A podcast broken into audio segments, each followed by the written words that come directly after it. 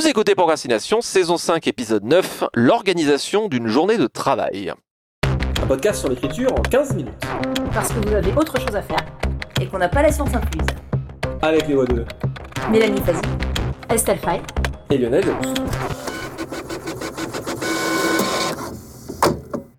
C'est une question qui nous a été fréquemment posée indépendamment ou tous ensemble, puisque euh, nous sommes trois indépendants. Je sais pas vous, mais moi régulièrement on me dit oh là là, jamais je pourrais travailler tout seul devant mon ordi, euh, je serais incapable de me motiver. Donc la question c'est un petit peu comment on s'organise finalement quand on est indépendant au sens large, quand on est euh, auteur, autrice, traducteur, traductrice au sens plus restreint, est-ce qu'il y a éventuellement des astuces pour organiser son travail? Comment on fait pour rester concentré, pour éviter de passer sa vie à euh, glander sur Facebook ou caresser son chat, etc. Déjà, euh, peut-être pour commencer, est-ce que c'est quelque chose qui vous est venu relativement euh, naturellement? Est-ce que vous avez toujours été indépendante? Le cas échéant, qu'est-ce que vous avez dû apprendre? Moi, mon cas de figure est un peu particulier parce qu'en fait, je suis indépendante depuis 2002, donc ça fait euh, oups 18 ans. Par contre, je suis indépendante en tant que traductrice et l'écriture est, euh, je vais pas dire une, euh, activité à côté, mais euh, n'a pas la même importance en termes d'organisation dans ma vie. Donc, si je peux répondre, moi, c'est plutôt en tant que traductrice qui est, j'ai une organisation différente pour les deux. Ça n'a pas été, je dirais, quand j'avais un métier avant ça, j'ai eu un boulot alimentaire et je rêvais d'être indépendante et qu'on me foute la paix une bonne fois pour toutes. Et je pense que j'avais un peu fantasmé la liberté que j'aurais à ce moment-là. Et j'ai méchamment déchanté quand je me suis retrouvée seule devant l'écran, effectivement. Parce que euh, ça demande une énergie de dingue, simplement de rester sur le boulot. Et finalement, cette énergie ne nous laisse pas tant que ça de temps, de liberté, d'énergie en dehors. Oui, il y a eu tout un apprentissage pour ça. Je me laisse beaucoup plus de, liberté quand j'écris que quand je traduis. Donc c'est peut-être euh, de... Disons qu'en en traduction, il y a deux choses. Je dirais qu'il y y a une chose qui a été importante, c'est de me fixer un nombre de pages ou en l'occurrence de feuillets par jour à traduire se fixer une quantité donnée, en dessous de laquelle je descends pas. Sauf que l'expérience m'a appris aussi au bout d'un moment qu'il faut connaître ses limites et qu'il y a des moments où forcer ne sert à rien. J'ai eu un problème de fatigue chronique notamment qui a, un peu compliqué les choses et j'ai dû apprendre à lâcher du lest en fait. Je dirais qu'il y a eu ça et le fait de se fixer des horaires réguliers. Mais c'est pas un absolu. Je sais qu'il y a d'autres personnes qui n'ont pas ce fonctionnement et moi-même, selon les périodes, je vais avoir un fonctionnement très très cadré à certains moments et beaucoup plus lâche à d'autres selon le contexte autour. Par contre, euh, se fixer un minimum peut-être de pages à traduire ou à écrire par jour, mais se fixer un minimum qui soit, raisonnable. Il ne faut pas se fixer des objectifs euh, irréalistes, sinon on ne les tiendra pas. Moi, je vais tout de suite rebondir sur un truc qu'a dit Mélanie. Oui, je pense que une des choses qu'on met un peu de temps à cerner, je veux dire, et c'est normal, c'est de savoir effectivement ce qu'on peut faire, estimer ce qu'on peut faire, quelle dose de travail on peut faire dans une journée ou sur une semaine sans la sous-estimer, sans non plus euh, donc flirter avec le burn-out. Après, de toute manière, en faire trop, je pense que c'est quelque chose, on passe un peu tous par là à un moment. En tout cas, on est beaucoup à passer par là parce que bah, parce qu'on teste, on cherche un peu nos limites. Par contre, moi, je suis de l'équipe euh, pas d'horaire régulier, mais j'ai plutôt un fonctionnement à la tâche en fait. Et j'ai des tâches diverses et variées. Euh, J'écris beaucoup avec des deadlines et je me mets des deadlines intermédiaires aussi. Donc, par exemple, tel jour, il faut que j'ai fini telle partie du roman. Et j'arrive à estimer grosso modo combien de temps va me prendre l'écriture de telle partie du roman en prenant en compte les autres activités que je dois gérer autour. Euh, moi, ce qui m'a vraiment beaucoup formé en fait, et à la base c'était pas du tout pour être autrice parce que c'était pas mon, projet de vie, mais c'est donc euh, l'année après le bac, je me suis retrouvée euh, en prépa. Et là, en gros, donc le prof d'histoire, donc grande prépa parisienne très renommée, avec grand prof d'histoire vieux qui nous lisait ses cours sur le 19e siècle sur des vieilles feuilles jaunies, et qui en premier cours nous dit c'est très simple. À la fin du trimestre, euh, vous allez avoir un contrôle sur la Grèce au 5e siècle avant Jésus-Christ. Et je ne vais vous faire aucun cours sur la Grèce au 5e siècle avant Jésus-Christ. Je vais vous donner une référence de livre et toutes les autres, vous allez les trouver par vous-même. Et donc, en gros, c'était vraiment plouf, on te jette dans la piscine, tu nages, quoi. Et mine de rien, bah, je me suis dit, s'il demande, c'est que ça doit être possible, vaguement. Et ça m'a appris que je pouvais me débrouiller, effectivement. Bah, je suis allée chercher des bouquins pour faire de la biographie. Donc euh, j'ai casé des petites heures régulières sur la Grèce au 5e siècle avant Jésus-Christ entre mes autres activités. J'ai fait des grandes frises chronologiques sur la Grèce au 5e siècle avant Jésus-Christ, etc. Et mine de rien, j'y suis arrivée. Et je me suis dit, mais en fait, pour moi en tout cas, avec mon caractère, non seulement c'était possible, mais même ça m'a plu. Et ça m'a plu d'organiser mon planning justement à la tâche, en mettant des petits intermédiaires, des, en gros, donc euh, là, je vais réviser tel personnage historique. Là, il faut absolument que je sache tout sur, j'en sais rien, l'agriculture dans la Grèce au 5e siècle avant Jésus-Christ, etc. Et l'idée, c'était ça, c'était tronçonner une grosse tâche en plus petites tâches, de voir combien de temps il me fallait pour les faire, et après, en gros, de travailler, grosso modo, ce que je fais encore quand j'écris, c'est par exemple, euh, là, je sais que j'ai une grosse correction à faire et que dans une semaine, je vais pouvoir vraiment faire cinq jours en étant quasiment que sur cette correction. Et dans ce cas-là, pour le coup, c'est très simple. Je me lève, je me mets à corriger, euh, je corrige plusieurs heures, grosso modo, jusqu'à ce que j'ai vraiment trop faim. Je mange, je me remets à corriger plusieurs heures.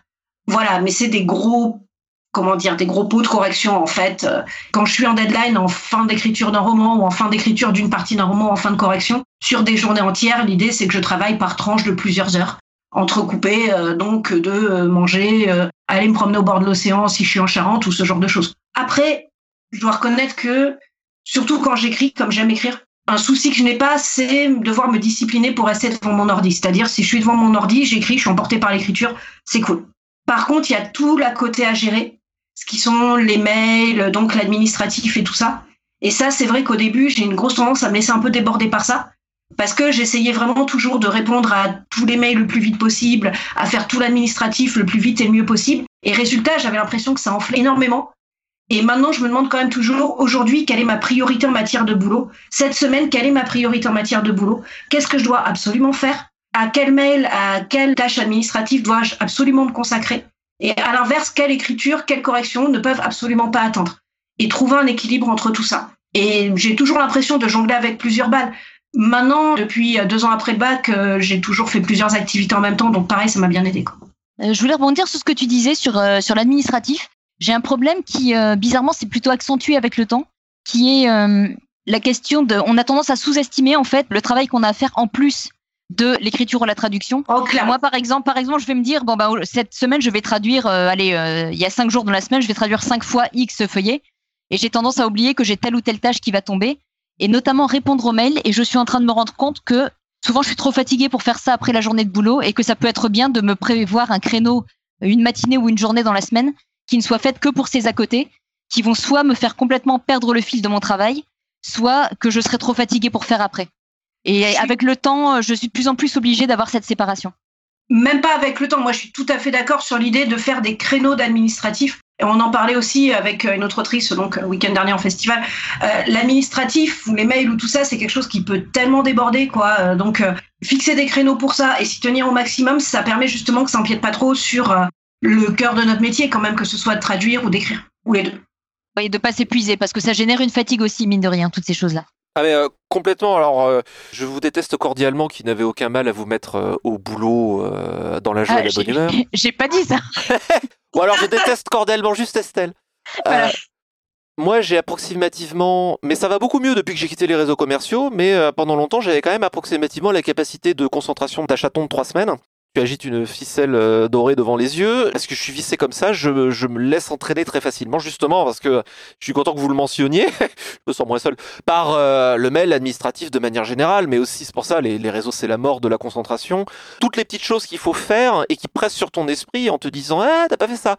Et euh, comme écrire, des fois, ça peut être un peu, euh, c'est impressionnant, en tout cas. La création, ça peut être un peu même anxiogène. Enfin, je sais pas. Moi, des fois, j'ai des jours où j'attaque ma journée, je sais que très très vaguement ce que je vais écrire, et c'est en rentrant dans la scène, en réfléchissant, en construisant les trucs que je vais finir par trouver et, euh, finir par produire mes pages. Mais à la base, c'est un truc sur lequel je réfléchis, mais je démarre vraiment mes journées à froid, je trouve. Globalement, j'ai l'impression de devoir refaire le travail de la veille chaque jour. Le truc qui m'a sauvé une bonne part de santé mentale et qui en plus permet vachement de cerner ce qu'on est capable de faire en une journée, c'est la technique du time blocking. Alors c'est un terme anglais très branchouille pour juste définir un truc extrêmement simple. Tu prends ton calendrier et tu te dis par exemple de telle heure à telle heure, je fais ça et je ne fais que ça.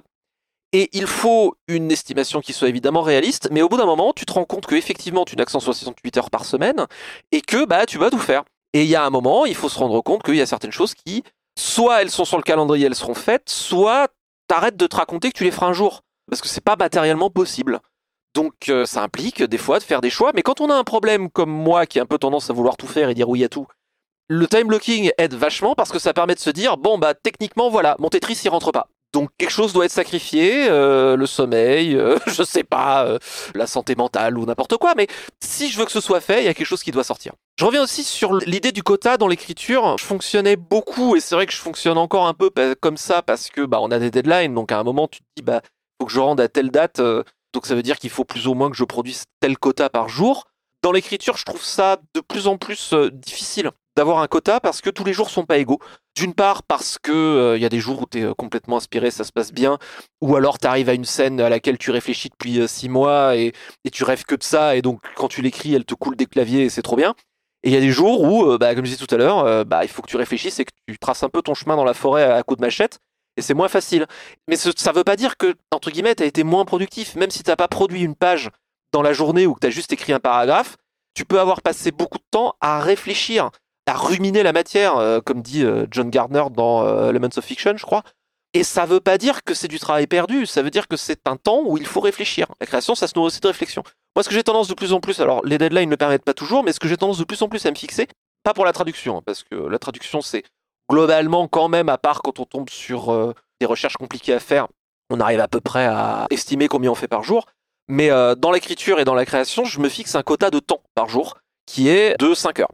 5 heures par jour, je travaille à créer des trucs, que ce soit euh, nouvelles, euh, romans, euh, là je suis, très pris par l'écriture, mais aussi quand je fais de la musique, c'est la musique rentre dedans, tout ce qui est travail créatif, et quand il n'y a pas une deadline, il n'y a pas un objectif de productivité, mais il y a un objectif de travail sérieux de temps, et je trouve ça beaucoup plus agréable, parce que ça laisse la liberté à l'esprit d'avoir peut-être des journées qui semblent moins productives, mais qui en réalité nourrissent vachement l'esprit et dont on verra euh, les répercussions euh, en aval. Un grand piège que euh, ma chère étante m'a signalé, et elle avait bien raison, c'est qu'on a tendance, notamment dans nos sociétés occidentales productivistes, à se dire que si j'ai fait telle journée, par exemple, mettons, j'ai fait une super journée, j'ai écrit 20 000 signes, on a tendance à se dire, en gros, c'est que j'arrive à faire 20 000 signes tous les jours, et si je les ai pas faits, c'est que j'ai rien foutu. Et c'est pas vrai du tout. D'une part parce que bah euh, on n'est pas toujours en bonne forme, il faut euh, l'accepter aussi. Et ça place une pression qui est inhumaine. Il vaut mieux se dire quel est mon rythme vraiment moyen et accessible? Et en fait, il est beaucoup plus agréable de se fixer un quota, comme vous l'avez dit toutes les deux. Hein, il est beaucoup plus agréable de se fixer un quota qui est raisonnable et que je sais que je peux atteindre et que j'ai la liberté de dépasser, plutôt que d'être à la cavale. La création, ça se nourrit aussi de temps, de respiration, de silence mental. Et si on est constamment en train de jouer la cavale, alors des fois on n'a pas le choix parce que les deadlines, parce que les projets, parce que, parce que les impondérables, hein, bien sûr. Stella, ça m'avait marqué, tu parlais de l'épisode écrire tous les jours, tu disais, il y a euh, l'environnement euh, idéal d'écriture qu'on voudrait avoir, et puis des fois il y a ce que la réalité nous impose. Mais c'est super important, je pense, quand on cherche à estimer sa productivité moyenne, de se dire qu'est-ce que je fais, grosso modo, qui est régulièrement accessible, plutôt que de se dire, euh, ah bah, si j'ai fait telle bonne journée, je suis capable de faire toujours cette bonne journée. C'est non, je pense pas que ça fonctionne comme ça, quoi. Tout dépend en plus des circonstances dans lesquelles on écrit, c'est-à-dire est-ce qu'on le fait à temps plein avec un- une activité à côté, un métier, même une vie de famille ou autre, ou est-ce qu'on est entièrement libre de fixer. euh, Alors ça dépasse notre cas individuel à tous les trois, mais euh, ça induit énormément de fonctionnements différents selon les circonstances dans lesquelles on travaille. Mais j'avais pas le même fonctionnement quand j'écrivais en plus d'avoir un métier alimentaire à côté. Alors, que ce soit pour les indépendants ou pour les gens qui ont euh, une vie normale, et ma marotte, c'est je recommande toujours les méthodes de productivité, notamment Getting Things Done, dont le but n'est pas d'arriver à produire plus pour euh, gagner plus, mais dont le but est d'arriver à organiser ce qui est finalement pas tellement digne des fonctions euh, supérieures de l'esprit qui est créé avoir des idées, et mettre tout ce qu'on peut en pilotage automatique pour avoir l'esprit libre et arriver à, se ménager euh, la bande passante mentale pour arriver à créer euh, un peu plus sereinement que si euh, on se dit euh, est-ce que euh, il faut pas que j'oublie d'acheter des clous? Est-ce que j'ai bien fermé le gaz? Etc. etc.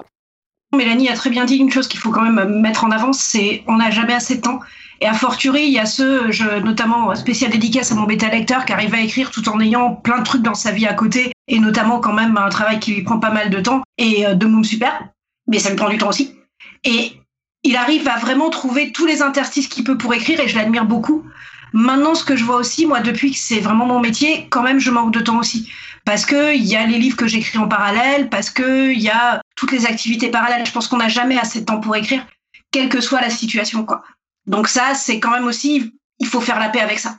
Euh, Il y a une chose que je voulais ajouter aussi, c'est que en dehors de la question du temps, il y a la question aussi des capacités ou de l'énergie.